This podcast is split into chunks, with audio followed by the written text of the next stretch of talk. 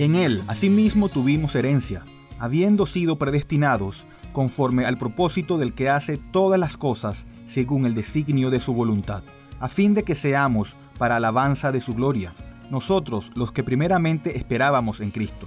En Él también vosotros, habiendo oído la palabra de verdad, el Evangelio de vuestra salvación, y habiendo creído en Él, fuisteis sellados con el Espíritu Santo de la promesa, que es las arras de nuestra herencia, hasta la redención de la posición adquirida para alabanza de su gloria.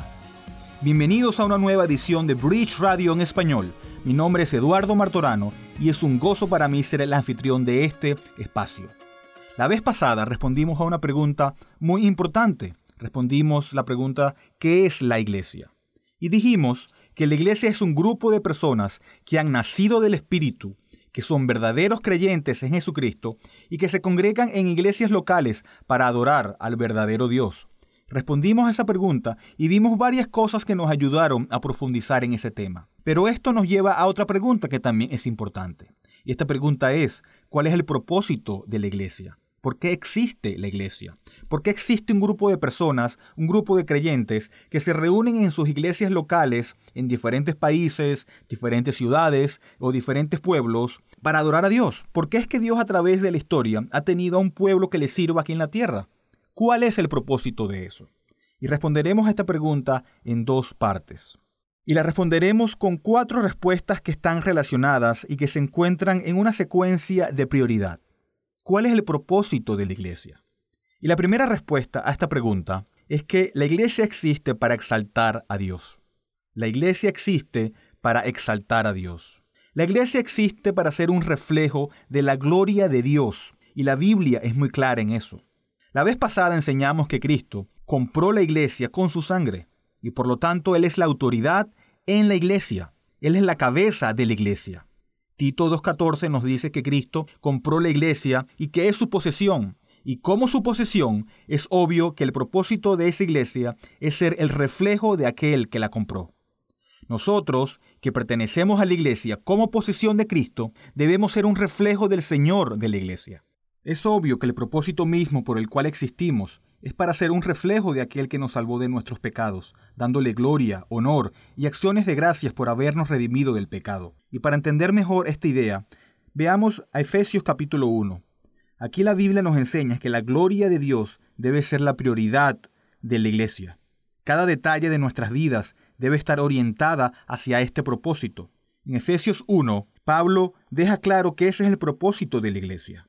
Efesios 1, versículo 4 dice, según nos escogió en él antes de la fundación del mundo, para que fuésemos santos y sin mancha delante de él. Versículo 5, en amor, habiéndonos predestinado para ser adoptados hijos suyos por medio de Jesucristo, según el puro afecto de su voluntad. Aquí tenemos la doctrina de la predestinación, Dios escogiendo un pueblo para que sea santo. El versículo 5 nos dice que todo esto fue hecho en amor nos escoge y nos adopta para ser sus hijos, y todo según el puro afecto de su voluntad. Pero, ¿por qué hizo esto? ¿Cuál fue el propósito de esto? ¿Por qué escoger a un grupo de personas que es la iglesia para que sean sus hijos? ¿Por qué Dios mostraría su amor de esta manera?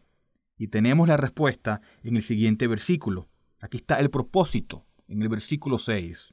Para alabanza de la gloria de su gracia con la cual nos hizo aceptos en el amado. El propósito de la Iglesia es dar alabanza a Dios por su gracia derramada en aquellos que han sido redimidos por su Hijo. Pero para Pablo no es suficiente decirlo una sola vez. Lo dice de nuevo en el versículo 11 y versículo 12.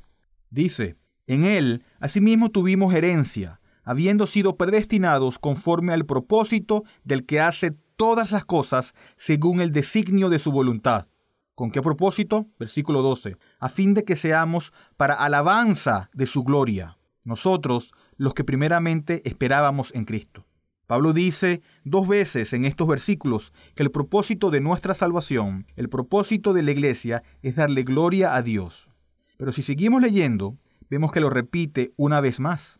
Versículo 13 dice, En él también vosotros, habiendo oído la palabra de verdad, el Evangelio de vuestra salvación, y habiendo creído en él, fuisteis sellados con el Espíritu Santo de la promesa, que es las arras de nuestra herencia, hasta la redención de la posesión adquirida.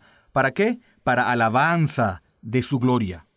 Tres veces en siete versículos, para alabanza de su gloria. Dios llamó a su iglesia. Cristo salvó a la iglesia con el propósito de darle toda la gloria a Dios. Para eso existimos, para alabar y glorificar a nuestro Salvador. Ese es el propósito principal de la iglesia. Pero, ¿de qué manera le damos gloria a Dios? ¿Qué significa darle la gloria a Dios? Aquí quiero darles varias cosas para meditar.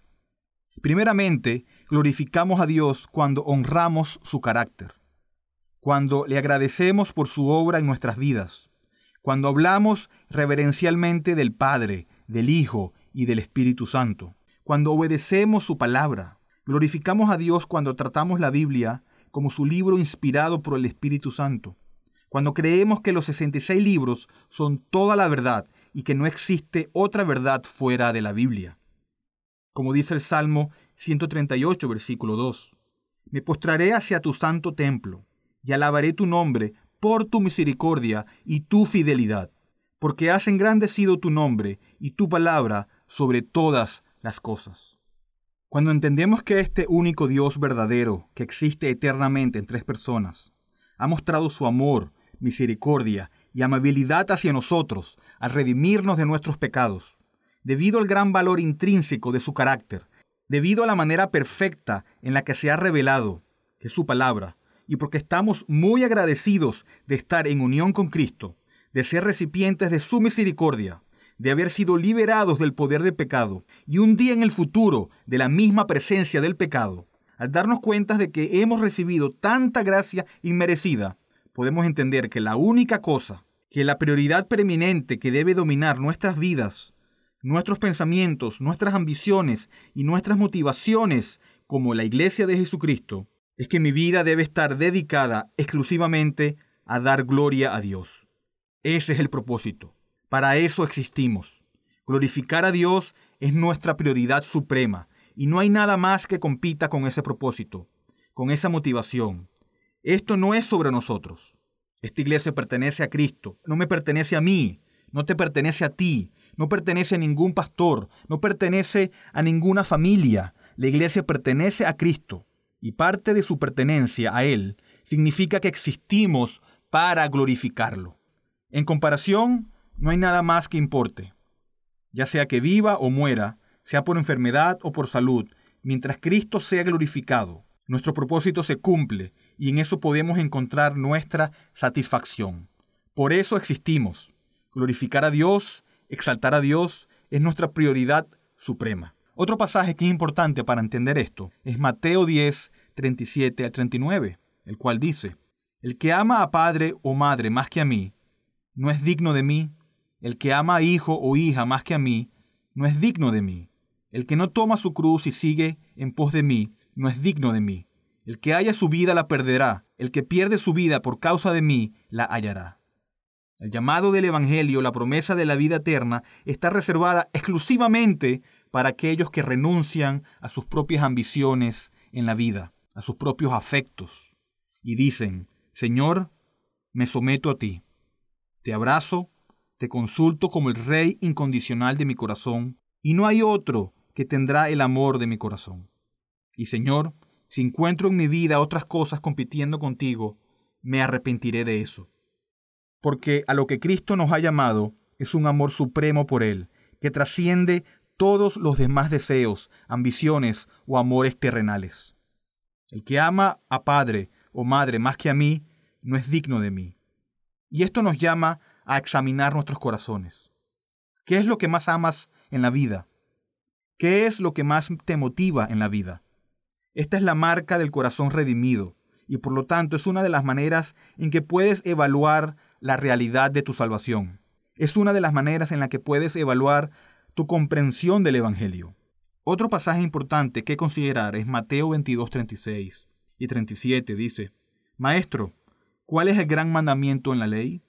Jesús le dijo, Amarás al Señor tu Dios con todo tu corazón y con toda tu alma y con toda tu mente. Ahora, sabemos que no podemos vivir esto a la perfección. Pecamos y nos quedamos cortos de la gloria de Dios, incluso como creyentes en Cristo. Pero esa es una pregunta ligeramente diferente a la que estamos hablando aquí. La pregunta de la que estamos hablando aquí es si tu lealtad y tu primer amor está dirigido a Cristo y solo a Cristo. Y, por así decirlo, has declarado la guerra a todo lo que hay dentro de ti que se levantaría en oposición a eso. ¿Ves a Cristo alto y elevado, glorificado, exaltado y dices, ahí es donde está mi corazón, ahí es donde están mis afectos? Y en este punto quisiera preguntarte, ¿has recibido a Cristo de esta manera? No es solamente decir una oración, no es solamente pasar al frente, levantar la mano y listo. La salvación viene con un cambio radical en nuestros deseos, en nuestros afectos, en aquello que amamos, en nuestras motivaciones. El creyente solo quiere glorificar a Dios por la gran salvación que ha obtenido en Cristo Jesús. Y se regocija al hacerlo tanto privadamente en su hogar, ya sea solo o con su familia, pero también se regocija cuando lo hace dentro de la congregación, dentro de la iglesia local. Glorificar a Dios es su gozo supremo. Spurgeon, el gran autor y pastor, dijo, Cristo ha hecho grandes cosas por nosotros y ha mostrado tanta buena voluntad hacia nosotros que rendirle reverencia no es tanto un deber, sino el impulso natural del amor. Entonces, ¿cuál es el propósito de la iglesia? Es darle alabanzas y gloria a Dios. La iglesia existe para exaltar a Cristo, quien nos ha salvado redimiéndonos del pecado. El principal propósito de la iglesia es glorificar a Dios. Segundo, el propósito de la iglesia es edificar a los creyentes. Es instruir en doctrina a los verdaderos creyentes y enseñarles a aplicar esa doctrina. La iglesia es el entorno en donde los cristianos deben crecer espiritualmente y ese debe ser uno de los principales factores a considerar cuando se establece la estructura de una iglesia. Debe haber un esfuerzo deliberado e intencional de que los creyentes crezcan. Eso debe estar en la mente del pastor o el ministro. Que los verdaderos cristianos crezcan en la gracia y el conocimiento de nuestro Señor y Salvador Jesucristo. Si volvemos al libro de Efesios capítulo 4, veremos eso de una manera muy clara. Versículo 11 dice, Y él mismo constituyó a unos apóstoles, a otros profetas, a otros evangelistas, a otros pastores y maestros, a fin de perfeccionar a los santos para la obra del ministerio, para la edificación del cuerpo de Cristo, hasta que todos lleguemos a la unidad de la fe y del conocimiento del Hijo de Dios, a un varón perfecto, a la medida de la estatura de la plenitud de Cristo, para que ya no seamos niños fluctuantes, llevados por doquiera de todo viento de doctrina por estratagema de hombres que para engañar emplean con astucia las artimañas del error, sino que, siguiendo la verdad en amor, crezcamos en todo en aquel que es la cabeza, esto es, Cristo, de quien todo el cuerpo, bien concertado y unido entre sí por todas las coyunturas que se ayudan mutuamente, según la actividad propia de cada miembro, recibe su crecimiento para ir edificándose en amor. No debemos ser niños, sino que debemos convertirnos en hombres espirituales, en mujeres espirituales. No debemos ser bebés, sino que debemos crecer. Y para eso existe la iglesia. Debe haber un desarrollo entre los que pertenecen a la iglesia y parte de la razón por la cual la iglesia existe es para enseñar y para ministrar de una manera que las personas dejen de ser cristianos inmaduros y sigan ese cambio hacia la madurez. Esa es parte de la razón por la cual los estándares para el liderazgo espiritual son muy altos. ¿Por qué no nombras a un nuevo convertido como un líder espiritual? Porque se requieren hombres que hayan crecido y que hayan experimentado algún crecimiento en sus propias vidas, antes de que alguna vez se establezcan como ejemplos o líderes en la iglesia. Pero ¿qué queremos decir cuando hablamos de crecimiento espiritual, de edificación, y que la iglesia está diseñada para promover el crecimiento espiritual de los santos? El crecimiento espiritual no es simplemente la añadidura de conocimiento bíblico en nuestras cabezas. Cualquiera puede aprender conocimiento bíblico y aún así ser inmaduro. El crecimiento espiritual se muestra en un carácter que es transformado por la influencia santa del Espíritu de Dios y también cuando crecemos en obediencia a la palabra de Dios. Sí tiene que ver con conocimiento, claro, pero va mucho más allá de eso. Tiene que ver principalmente con vivir una vida santificada, alejada del pecado, agradando a Dios en todo. Efesios 5.1 es un versículo importante en cuanto a eso. Si recuerdan, Pablo en el capítulo 4 había hablado de la prioridad del crecimiento espiritual. Ahora empieza el capítulo 5 con un énfasis en la santificación, un énfasis en la persona santificada, de que debemos crecer progresivamente alejándonos del pecado y de la oscuridad, acercándonos a la obediencia y a la luz. Efesios 5.1 al 5 dice, Sed pues, imitadores de Dios como hijos amados, y andad en amor, como también Cristo nos amó y se entregó a sí mismo por nosotros, ofrenda y sacrificio a Dios en olor fragante. Pero fornicación y toda inmundicia o avaricia ni aun se nombre entre vosotros como conviene a santos. Ni palabras deshonestas, ni necedades, ni truanerías, que no convienen, sino antes bien acciones de gracias. Porque sabéis esto, que ningún fornicario o inmundo o avaro que es idólatra tiene herencia en el reino de Cristo y de Dios. La santificación progresiva consiste en la disminución constante de todas estas cosas y más. Es la mortificación del remanente de pecado que queda en nosotros. Ahora, si miras tu vida y no puedes hablar sobre el propósito de la iglesia sin mirar la vida de los miembros que constituyen la iglesia, si miras tu vida, puedes decir que hay inmoralidad, que hay impurezas, hay avaricia.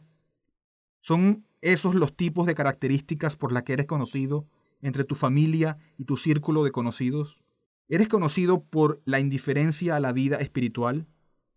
¿Estás tan preocupado por las cosas del mundo que apenas tienes tiempo por las cosas de las escrituras?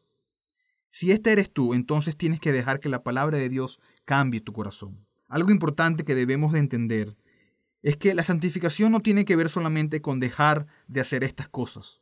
Es también hacer otras cosas. Dios nos llama, por ejemplo, a expresar gratitud, a amar al prójimo, a tener paciencia, bondad y misericordia hacia otros. No basta con dejar de hacer las cosas malas, es también hacer las cosas buenas. No es solo vaciarnos de lo malo, es también llenarnos de lo espiritual. Como lo dice Pablo en Efesios 5, versículo 17 al 20. Por tanto, no seáis insensatos, sino entendidos de cuál sea la voluntad del Señor.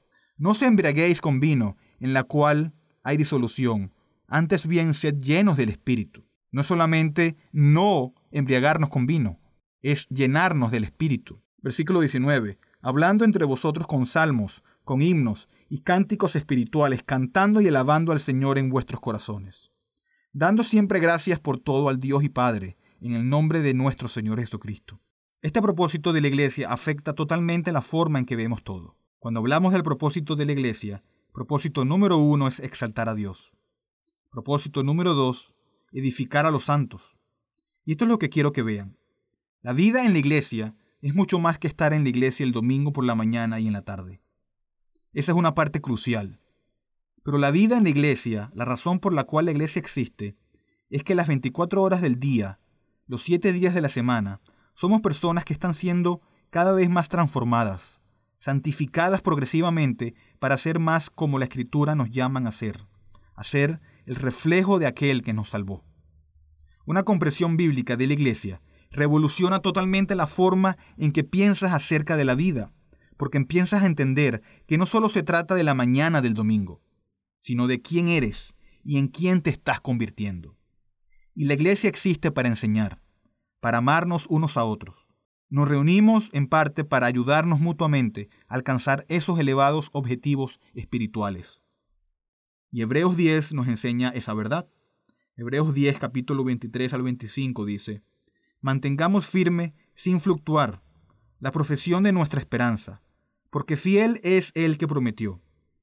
Y considerémonos unos a otros para estimularnos al amor y a las buenas obras no dejando de congregarnos como algunos tienen por costumbre, sino exhortándonos y tanto más cuanto veis que aquel día se acerca. Entonces, una iglesia saludable y bíblica es aquella donde las personas se congregan no para ver qué pueden sacar o cómo se beneficiarán de la iglesia o de las otras personas, sino que piensan cómo puedo ayudarles en sus vidas, cómo puedo ayudarles a encontrar el camino que conduce al estímulo y al amor y a las buenas obras. Nos reunimos con la intención de ser conscientes de cómo podemos estimularnos unos a otros a hacer buenas acciones, a cómo podemos ser un estímulo mutuo. Hay un enfoque externo que dice, estoy aquí para los demás. Y en la gracia de Dios, al adoptar esa actitud, Él derrama la bendición que necesitamos. Recibimos eso como un beneficio secundario para perseguir el propósito principal de exaltar a Dios y edificar a los santos como el cuerpo corporativo. Por eso existimos, verticalmente para Él y horizontalmente para los santos. Hasta aquí esta primera parte sobre cuál es el propósito de la Iglesia. En el siguiente audio continuaremos respondiendo a esta pregunta. Gracias por escuchar. Mi nombre es Eduardo Martorano y que tengan un feliz día. Bridge es una librería cristiana reformada sin fines de lucro, ministerio de enseñanza y cafetería Estamos dedicados a discipular y equipar a los cristianos para la obra del ministerio y la edificación del cuerpo de Cristo. Hacemos esto al proporcionar recursos a precios módicos, tales como Biblias nuevas y usadas, y libros cristianos centrados en el Evangelio y materiales de estudio en inglés y español. Por favor, considera apoyar a British Ministries a través de una donación única o mensual ya que esto nos permite continuar nuestro alcance local e internacional a través de nuestros estudios bíblicos, conferencias y Radio Bridge. Puede donar y encontrar más información sobre nosotros visitando nuestro sitio web en bridgeminlaredo.org. Y como siempre, terminamos con esta pregunta. ¿Cuál es tu único consuelo tanto en la vida como en la muerte? Que yo, con cuerpo y alma, tanto en la vida como en la muerte, no me pertenezco a mí mismo, sino a mi fiel Salvador, Jesucristo. Muchas gracias por escuchar.